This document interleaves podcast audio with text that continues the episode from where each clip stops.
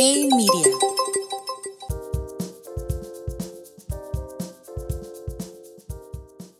Hey, soy Gerardo Vázquez y esto es G Mercados Daily por Hey Media.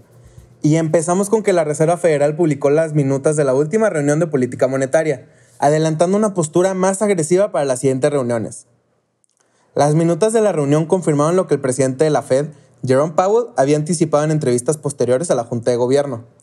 Si bien el Banco Central desechó por el momento incrementos de la tasa de referencia de 75 puntos base, sí puso sobre la mesa realizar aumentos de medio punto porcentual en varias sesiones consecutivas en un esfuerzo por llevar el nivel de inflación al objetivo de 2%.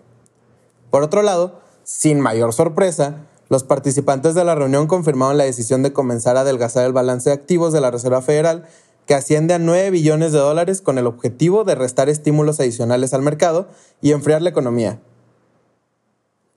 Nota global. El Banco Central de Rusia recortó la tasa de referencia a 300 puntos base para ubicarla en 11%. En una sesión extraordinaria, los gobernadores aprobaron el tercer recorte consecutivo en la tasa de referencia desde que comenzó la invasión a Ucrania, cuando la pasaron de 9.5% hasta el 20% en un esfuerzo por controlar el flujo de capitales. La decisión recae en un fortalecimiento del rublo frente al dólar y mejores perspectivas de inflación para el país que hoy asciende a 17.5%. Siguiendo la misma línea, los funcionarios anticipan que el nivel de precios pueda seguir una tendencia descendiente hasta llegar a un rango de entre 5 y 7% en 2023 y regresar a los niveles deseados de 4% para el final del 2024. En China se sostuvo una videoconferencia a gran escala donde se aclararon los retos económicos que enfrenta el país. En una reunión sin precedentes, pues no se había dirigido a tantos niveles de gobierno al mismo tiempo, el primer ministro de China aclaró que la economía se encuentra en un punto crítico y urgió a los funcionarios de distintas provincias de acelerar el crecimiento en el segundo trimestre y reducir el nivel de desempleo en un esfuerzo por alcanzar el nivel de crecimiento nacional de 5.5% que había fijado el gobierno.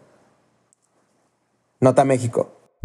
La balanza comercial mostró un déficit de 1.884.1 millones de dólares en abril, por un lado, las exportaciones totales tuvieron un fuerte desempeño al mostrar un avance de 16% anual, beneficiado por ambos frentes, un avance de 12% en las exportaciones no petroleras y un incremento de más de 81% en las ventas relacionadas con la industria petrolera.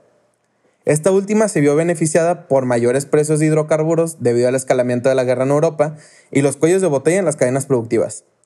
Sin embargo, la balanza comercial sufrió los efectos de un crecimiento del 25.7% en las importaciones totales. La industria minorista mantiene su ritmo de expansión. Las ventas de la industria se incrementaron 0.4% solamente en el mes de marzo, sumando el octavo mes consecutivo con avances secuenciales. Además, la cifra se traduce en un avance de 3.4% anual, por lo que la dinámica de la industria se mantiene por encima de los niveles previos a la pandemia.